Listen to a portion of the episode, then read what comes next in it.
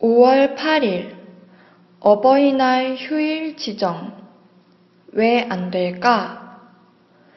어버이날을 어린이날과 마찬가지로 공휴일로 지정해 달라는 목소리가 늘고 있다.